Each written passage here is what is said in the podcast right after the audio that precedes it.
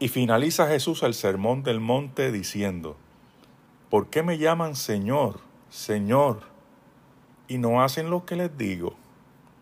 Si hay algo que los discípulos debían aprender, y nosotros también, es que Jesús es primeramente el Señor y luego el Salvador. Pero ambas cosas van juntas. Jesús como Señor tiene toda autoridad sobre nosotros y espera que sigamos sus pisadas para que nos vaya bien. Jesús ejerce su señorío con amor y misericordia. Cristo como Salvador entregó su vida por todos nosotros.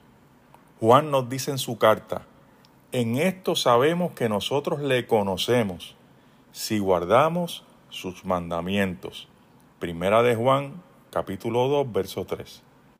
En otras palabras, si usted dice que conoce a Jesús, que conoce a Dios, usted necesariamente debe obedecer sus mandamientos. Y sus mandamientos, como dice la Biblia, no son gravosos, no nos graban, no nos pesan. ¿Y cuáles son los mandamientos que Jesús nos exige y nos requiere? ¿Sabes cuál es el mandamiento de Dios? El amor a Dios y el amor al prójimo. No son las 613 leyes del pueblo judío.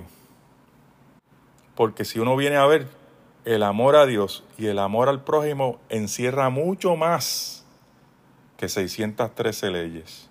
Mucho, mucho más.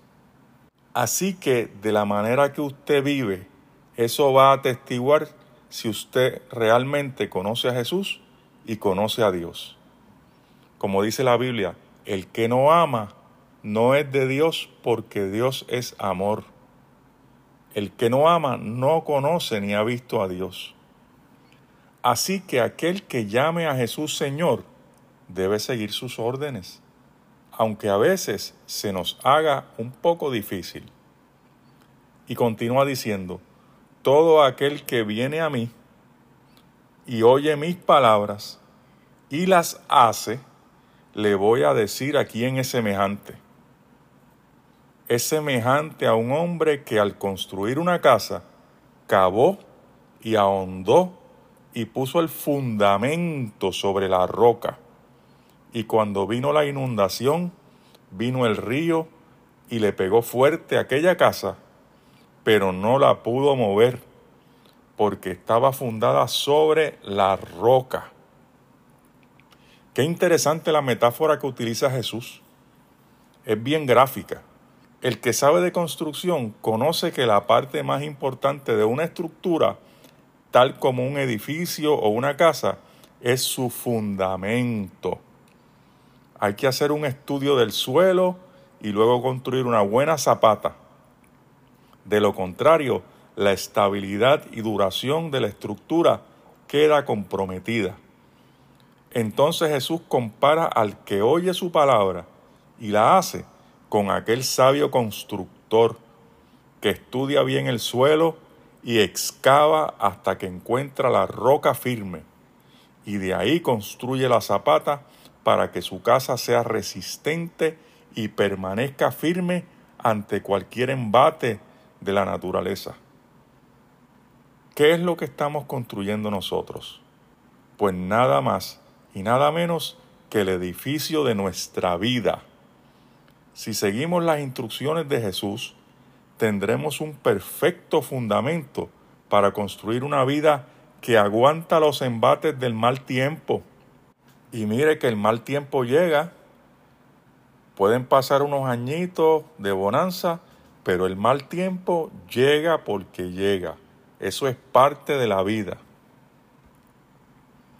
Y de igual manera, aquel hombre que escuchó la palabra de Jesús y la ignoró, es semejante a aquel que construyó su casa sobre la tierra o sobre la arena, no porque no tuviera los recursos, sino porque fue negligente.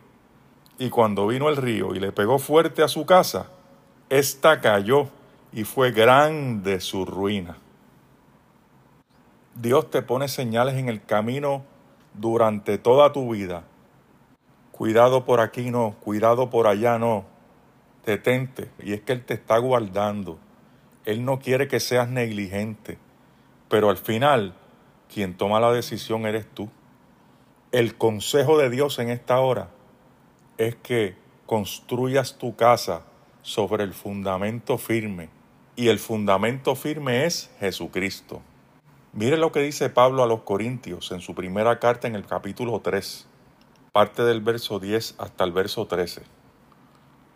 Pero cada uno tenga cuidado de cómo construye, porque nadie puede poner un fundamento diferente del que ya está puesto, que es Jesucristo.